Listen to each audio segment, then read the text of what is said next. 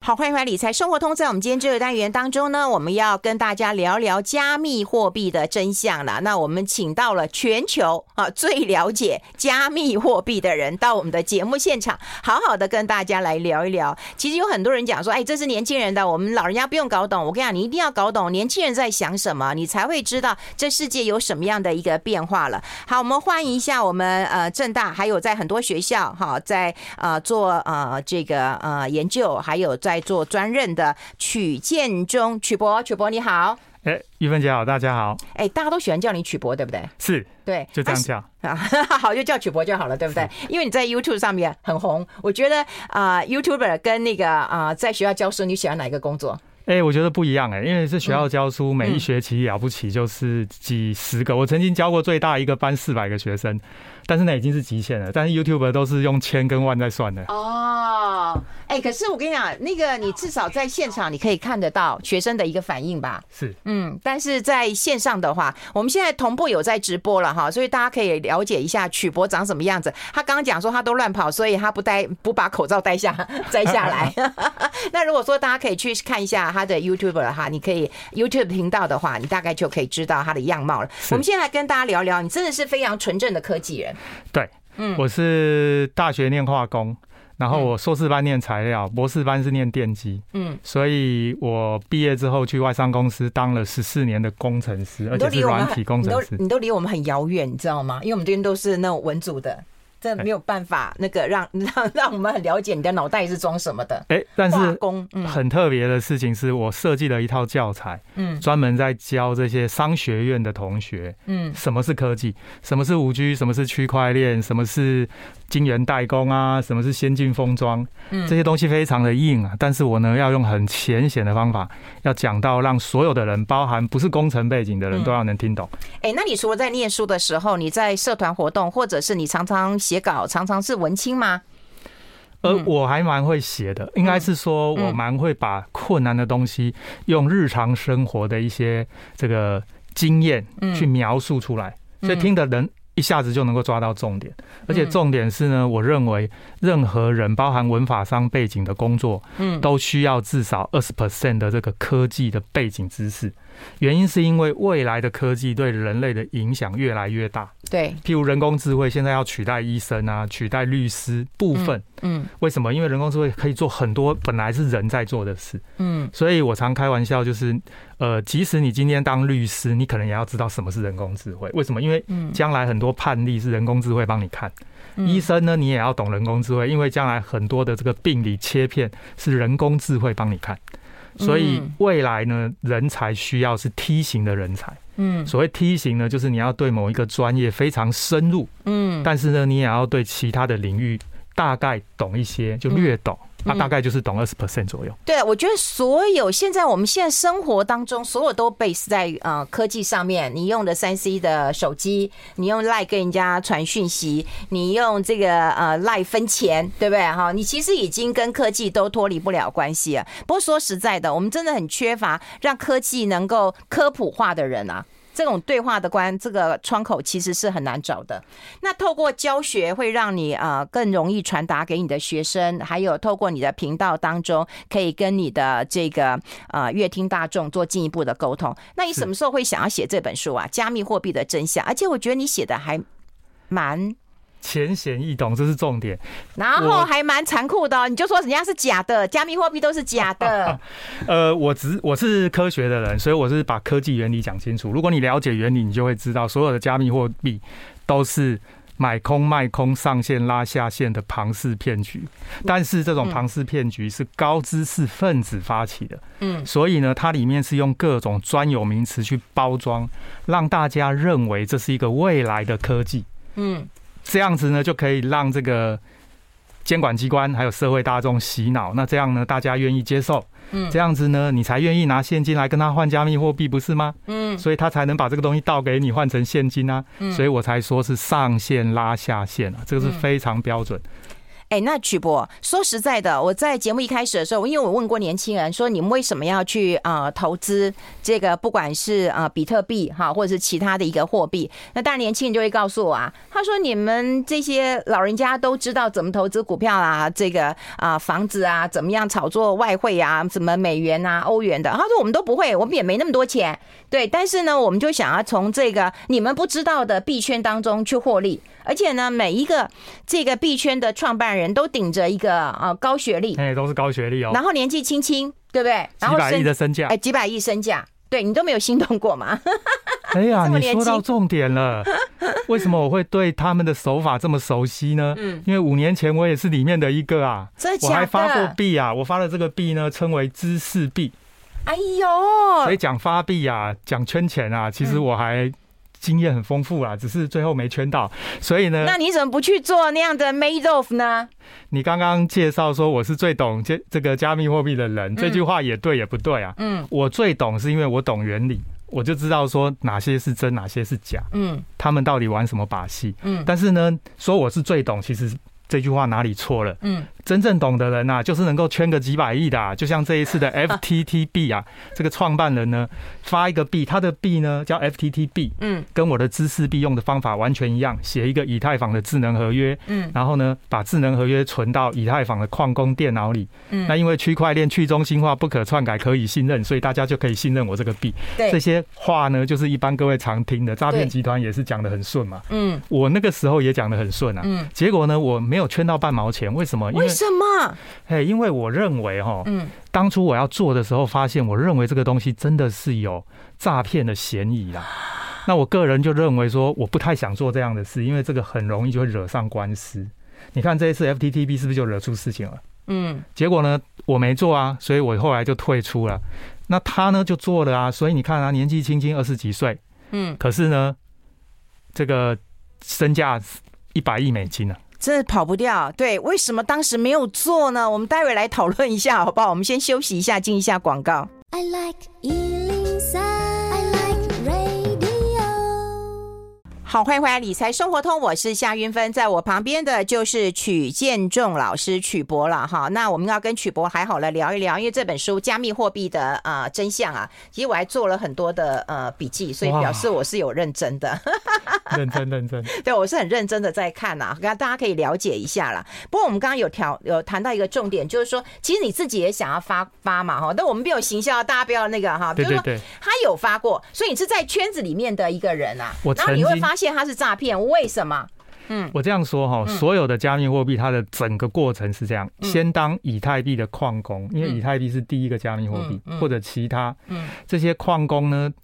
弄到币之后呢，要把它倒出去换成现金。嗯可是呢，你拿到你不认识别人，你要倒给谁？嗯所以这个时候就要透过交易所。嗯，那可问题是你用别人的交易所，是不是要让人家赚对手续费对？那我就自己所以呢，第二，这所以第一阶段是当矿工，嗯无中生有，嗯弄了一堆虚拟的东西。嗯第二步呢，就是要行销，拉别人进来，拉下线倒给他，所以哦我弄透一个过交易平台所。对，所以第二步就成立交易所，嗯自己搞一个交易所，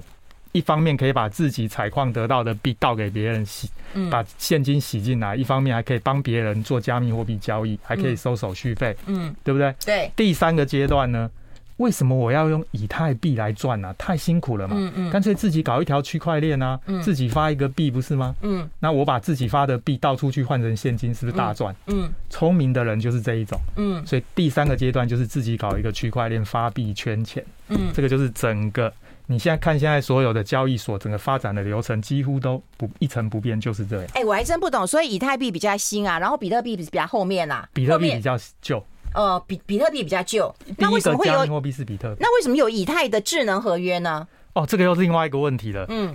因为以所谓的区块链就是把资料。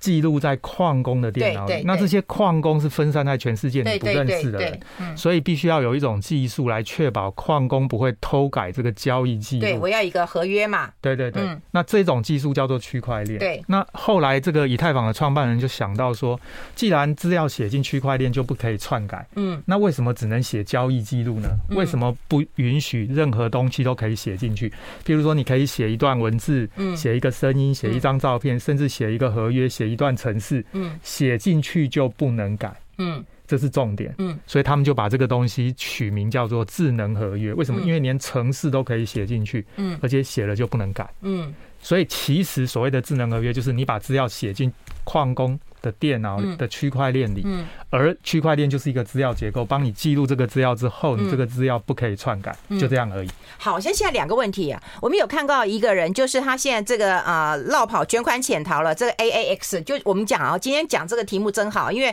兵败如山倒啊，倒了一堆，你知道吗？然后呢，这个卷款潜逃了，他把金钥匙直接带走了。那什么叫金钥匙？第二个，我听过一个工程师说他忘记密码了，他已经快快死了，因为他几这几几块钱呃几百块的那个呃比特币，那时候到六万块钱美金的时候是，他忘记密码了，所以他整天在床上，他想死了，因为他只有最后一次机会能够记得密码。什么是金钥匙？金钥就是什么密是码，就是密码？金钥就是一个密码，它是一个演算法，我们称为公开金钥验证。嗯它是矿工在验证使用者用的一种技术。嗯啊，因为这种技术属于加密的演算法，所以把这种货币称为加密货币。嗯那你要把这个货币转移给另外一个人，你需要这个密码，就是金钥，嗯。所以你不可以弄丢。你一旦弄丢了，你这个钱就转不出去了。对，那金钥应该是每个人都有，比方说我我可能有我自己的号码，你有你的号码，对不对？可嗯是他是一个呃平台的合伙人，他怎么可以把这个钥匙带走了一呢？样啊，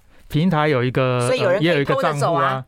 呃平台有一个账户，这个账户当然会有一个公开金钥跟私有金钥，而这个私有金钥的保管者当然可以把它偷走啊、带走啊，这可以啊。嗯可是所你以所谓的加密货币，所以其你实刚刚讲了一段就不可篡改、去中心化、可以信任，然后那个呢？都是户外行人用的东西嘛，我说过了啊。它不是它有没有去中心化？有有，公有链跟真联盟链去中心化，嗯哦，这个有点复杂。嗯那不可篡改有公有链跟真联盟链不可篡改，嗯但是很多区块链都是假联盟链或者私有链。嗯假联盟链跟私有链那个完全就是拿来唬外行人的东西。嗯，你以后只要听到大家，不过是真是假，其实你还是要靠自己判断啦。你不能直接问对方，你这个是真联盟还是假联盟？嗯，你他这不个会白问啊告诉你的对啊，哦。所以还是得念书，乖乖的读书。好，可是刚刚我在广告时间其实有问一个问题啊，我们当然有人有看直播的，有人是在听广播的，但我还是要问啊，也就是说我们一直要走金融创新，金融创新啊，我们刚刚讲的中国，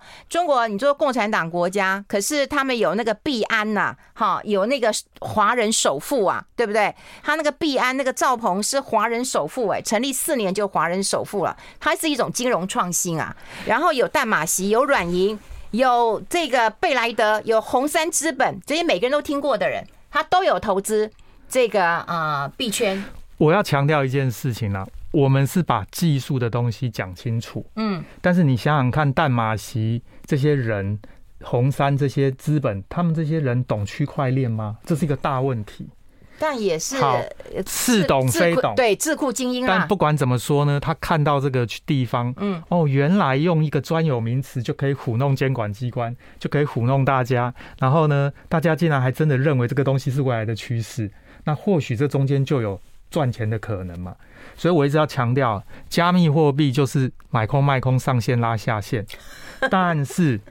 可不可以赚钱？可可以以，庞氏骗局当然可以赚钱，要切记庞氏前骗面的人局赚钱赚钱有三大这个口诀：嗯越早进去赚越多，嗯越晚进去赚越少，嗯最后进去是韭菜。记得哈，嗯你现在看到台湾很多年轻人觉得，诶，我好像进去有赚到了，对其实那对个都是后面进去的，真正大赚的是上面更早进去的那一群人。这个就是庞氏骗局的特性，所以他们我认为去投资里嗯面多多少少想要趁这个机会看有什么这个利益，我觉得这很合情合理。嗯，但是到底骨子里这个是什么，这才是我们今天要讨论的。对，到底它是金融创新吗？我这样讲哈、嗯传统的金融交易呢是用一个伺服器，是有监管机关监管。对，那么加密货币呢，它是买空卖空，它事实上是凭空创造，那爱就多 c 少有 r 多一少。个一个货币一个资产，对，就像这个一样，你对爱对 create 你多可以少都可 create 一啊以，个这个哪会有价值？这当然，你当然可以赋予它价值，但是实际上当你赋予的时我候，它就还是不如点一数张我的悠游卡，我里面还存了一千多块呢。讲到这件事就更好笑了，有网友跟我呛虾、他跟我说稳定币怎么会是庞氏骗局呢？我就跟他说，对，稳定币不是庞氏骗局，为什么？因为你给我一块新台币，我给你一颗稳定币，这个叫稳定币，嗯所以每一颗稳定币理论上背后都有一块现金在储备。嗯，那这个当然就不能说是，可是它不是稳定币哦，它叫虚拟货币啊，哦不是吗？这怎么定义呢？这我个们待会讨论。我们先休息一下，好不好？我们进一下广告。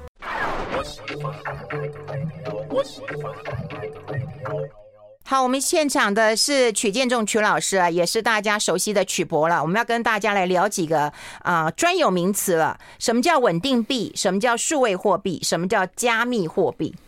我稍微先讲三个名词哈。第一个，什么叫虚拟货币嗯哦？还有没有虚拟实体的就叫虚拟，嗯哦，就是没有一张纸钞的那个叫虚拟货币嗯。那虚拟货币呢，是包含数位货币跟加密货币。嗯我特别要把这两个分开，为什么？一般我们讲数位货币，指的是由央行背书保证发行的，对，有点类似我们的股票，以前有一张一张的纸，后来改成集中保管、集保。嗯哦，嗯同样的道理，我们现在的钞票是有一张一张的纸，嗯但是央行当然可以加一台伺服器来发数位新台币，嗯大陆呢就发这个数位人民币。嗯，有这种由央行做保的，它事实上不需要区块链，跟区块链一点关系都没有，就是一台伺服器就可以了。嗯好，这个叫数位货币。加密货币是专门只用演算法，就是我们刚刚说的嗯金钥，刚刚提到的那个金钥，哦嗯公开金钥的演算法去执行的这一种，嗯也就是大家创造出来的这一种，称为加密货币。嗯嗯，那我刚刚说买空卖空上限拉下限的，指嗯的就是这种加密货币。对，而央行做保的数位货币，那完全是不一样的东西。嗯嗯但是你会发现，很多人刻意把这两个混在一起，对，他就会告诉你说，现在用纸钞很落伍啊，将来的连世央界。行都要发行数位货币了。哎所以呢，赶快来买加密货币，加密货币之外的趋势，这个就是他们炒币圈钱的手法。嗯对，那回头过来看，事实上为什么这些交易所会连环爆？我们讲白了一点，这些交易所在做的其实就是金融业务。嗯你去看那些交易所做哪些事，嗯有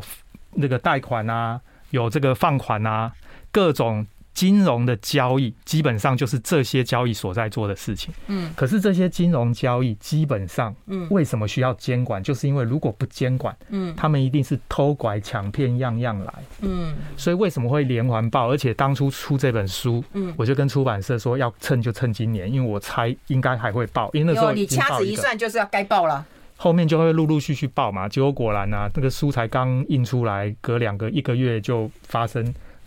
FTTB 出对事，对，然后后面就拖垮了一堆币，嗯这很正常。嗯所以我还是那一句话。所谓的金融绝对没有去中心化这件事，嗯因为如果去中心化没人监管，人性哦，就是想要圈钱啊。我所以，要是政府，我一定不答应了。我收不到税，我绝对不让你活啊！哎、那如果收得到 税呢？哎，可以啊，嘿，这就讲到重点了吧？所以我的书里就写的很白，我说他们这一些加密货币玩到连政府都想要进来参一咖捞一票，对这是我对的全名。嗯因为什么？因为政府看到钱，他就想要跳进来啊，嗯所以我才会说，事实上呢，现在的状况就是。持有加密货币的人在等就地合法，哦而政府呢，在这些长期的专有名词洗脑之下，还真的有人认为这个是未来的趋势，是金融的创新啊。哦，但是不管怎么说，我说我常讲，一百年前的庞氏骗局是一个人骗一群人，嗯就是那个庞兹、嗯哦，还有巴多、那个巴，诶、嗯，Madoff，哎、对对对，嗯，Madoff，嗯，这两个马多夫，马多夫，嘿。嗯这个 case 是一个人骗一群人，嗯最后政府一定是把他给抓起来关，嗯对不对？嗯但是这一次的加密货币是一群人唬所有 人，嗯当一群人联合起来，而且都是高知识分子的时候，嗯嗯我认为政府也没有办法把他们怎么样。哎，曲博，我想问你一下，因为诺贝尔的呃得奖那个克鲁曼，克鲁曼他是支持的，但有一个鲁宾尼，他是末日博士，他就说那骗骗骗骗骗，我以前就看过他，他就说这根本就是假的。请问一下，两个顶尖的， No No，克鲁曼也是反对的啊、嗯，第一个说克说加密货币是庞氏骗局的，其实是克鲁曼，就是克鲁曼，是然后鲁宾尼也是反对的，也是反对的。嗯你会去发现传统的这种金融业都很清楚知道说这是一个把戏，嗯，所以克鲁曼我还曾经写信给他、哎、你写信给他、我啊，写信给他，我那时候就看到他的文章，我觉得讲的非常好。可是问题在哪？问题在他不懂技术。哦，所以当今天有一群高知识分子跟他拿专有名词洗脑，哎、你怎么可以说我们是庞氏骗局？我用的是区块链呢，去中心化、不可篡改、可以信任，P O W P O S。嗯我我我想哦，他是诺贝尔奖他是经济学奖的，对对啊，它是经济。突然有一堆专有名词丢过来，他可能会招架不住。嗯所以我那时候写信跟他说，我有一个课程可以让他在两个小时之内懂什么是区块链，什么是加密货币，它所有的运作原理。嗯这样子，人家以后拿专有名词唬你、糊弄你的时候，你就可以 defense。嗯，不过很可惜啦，他可能没有看到那封信，所以没有回。哎，当然我们今天是讲要讲那个呃这个加密货币，但有人可以呗，可不可以请你讲一点点 NFT？其实你书上有提啊，可不可以简单的让我们知道什么是 NFT？这可以今天加码一下，其实不在我们提纲当中啊，但也在你书当中啊。 NFT 呢，它实际的用途就是一个数位凭证，嗯所以你当然也可以用一台伺服器来发数位凭证。嗯好、所以其实概念是一样，但是重点是我要强调的，你们听到外面宣传 NFT 可以确保作品的拥有者是谁，NFT 可以确保作品的真假，嗯这一些基本上都是错的。嗯 NFT 本身没有这种功能，嗯，所以大家现在看到很多 NFT 的交易啊，什么几千万美金啊，买一幅画啊，对呀、什么 Twitter 的这个创办人的一个贴文，对发 NFT，杰伦也有发卖290万哎 NFT 哦美金对，注意哦，这些东西都是买空卖空的庞氏骗局。为什么呢它？也因为你是买那个 NFT 不表示你拥有那一幅画，买 NFT 的人只是在想，我买了一百块之后，待会转手要用两百块以太币卖给别人，那不就是上线拉下线吗？我的重点是这个，嗯 NFT 有没有用？有用，但是 NFT 必须要有第三方机构去验证作品是真的，再来发这个 NFT 才有用，嗯而不是平常大家在媒体里看到的 NFT 可以确保作品的真假。NFT 没有这种功能。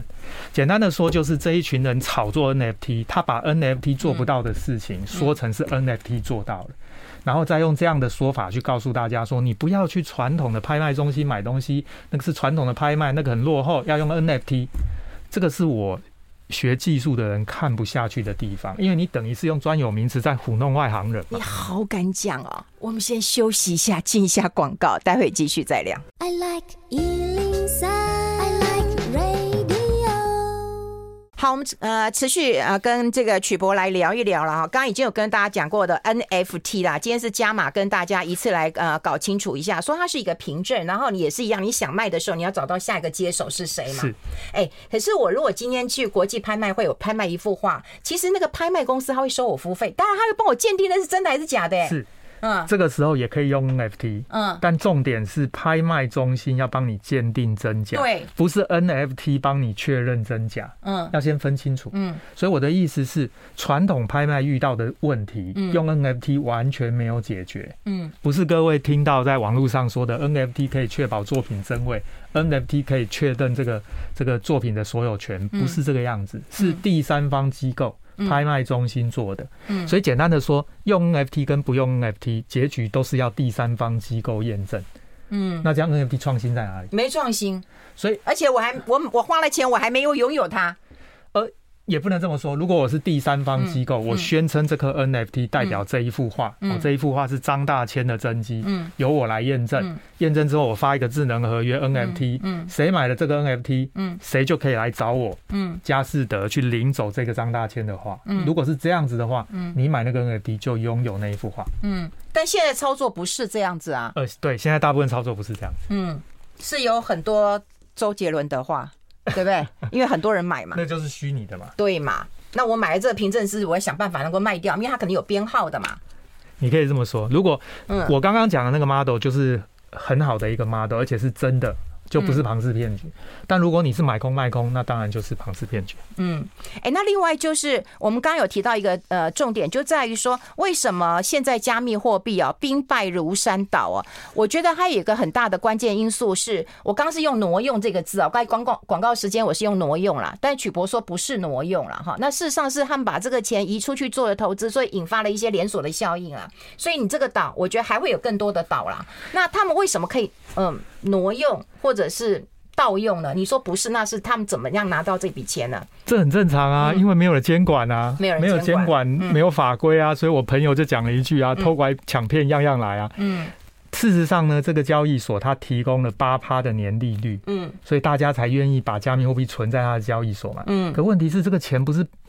无中生有啊。嗯他如果不挪去做一些风险投资赚更多，那嗯他怎么拿来付你八趴？嗯所以为了要付你这八趴的这个年利率、嗯年化报酬，我当然只能把你的存的钱拿去这个做更风险的投资，才能赚更多嘛。嗯那实际上这个时候，他就他的角色就不只是交易所了嘛，嗯他的角色就已经转变成银行嘛。嗯，银行才是我哦们把钱存在里面，银行拿去做运用啊。所以其实 FTX 你说它是交易所，它实际上是身兼银行的交易所啊。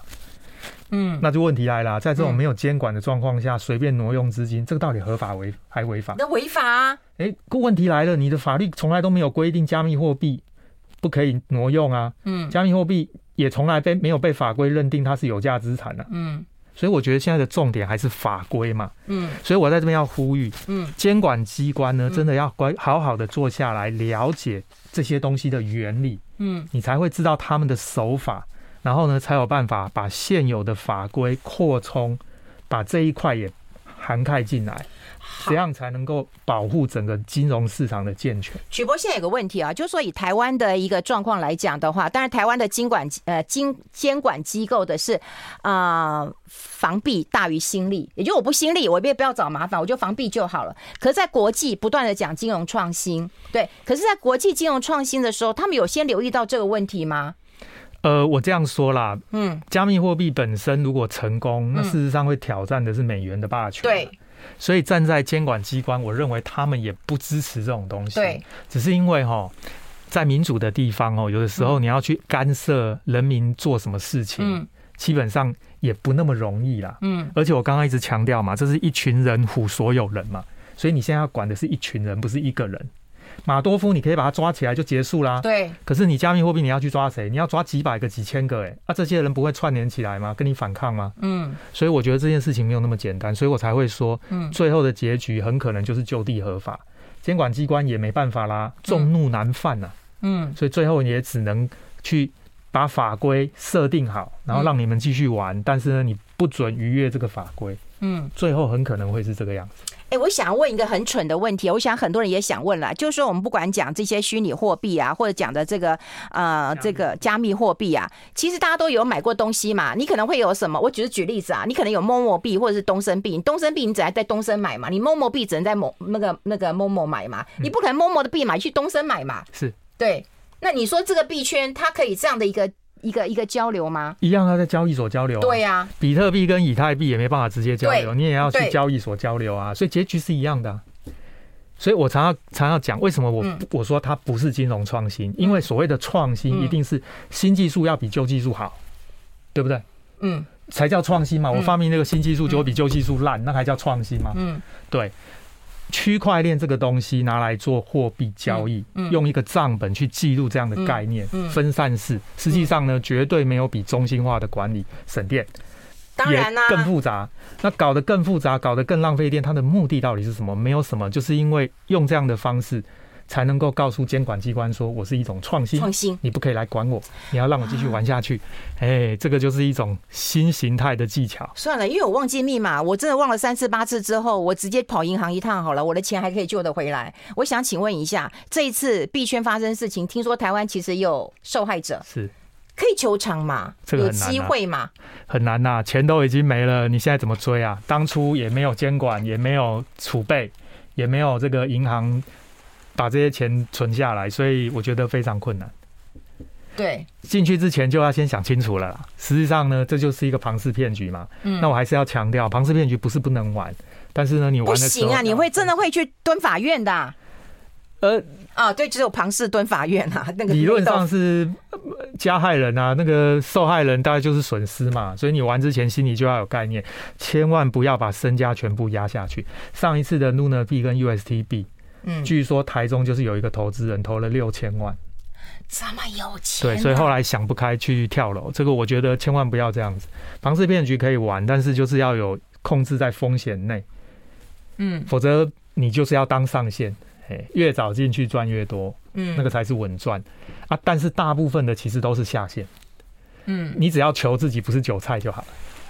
哎呦，不过说实在啦，过去我们对于这样的一个嗯加密货币啊，我们都说不懂得不要投资啊，哈。也是啊但说实在的，太多的名人了。对不对？有很多的，我讲 Elon Musk，对不对？他就在炒作，对不对？他然后那个方舟那个 Ark 那个那个他也投资啊，对对，那个那个 Woos 他也在呃投资嘛，对。然后你看，大家都认为，哎，你们这些人都会投资高手了啊，你们都在投资了啊，一定不会出问题了。现在兵败如山倒，而且曲博说还会再有，所以啊，我说这是新形态的庞氏骗局啊，连这些大咖都进去了，你说一般人会不会被吸进去呢？会监管机关是不是也有可能误解呢？所以会我觉得结局还是得乖乖的坐下来，去了解加密货币的真相，还有背后的原理。我要特别强调，这本书的重点是在讲原理。嗯。然后让大家先可以清楚的知道，就是到底这是怎么回事。惠普金融都已经推行这么久了，都还没有让大家能够知道说诈骗很多。现在一有赖相那个照片，你就相信那个是赖的。可是现在加密货币又更严重了，所以惠普金融真的还有很长远的一条路要跟大家再来分析一下。今天非常谢谢曲博到我们的节目现场，有机会还到我们的节目当中跟大家做这样的一个分享。谢谢，好，谢谢我们谢谢大家曲建仲曲老师曲博，我们把他的书贴在粉丝团当中，让大家可以同步的看到了。我们下次再见喽，拜拜，拜拜，拜拜拜拜，拜拜拜拜。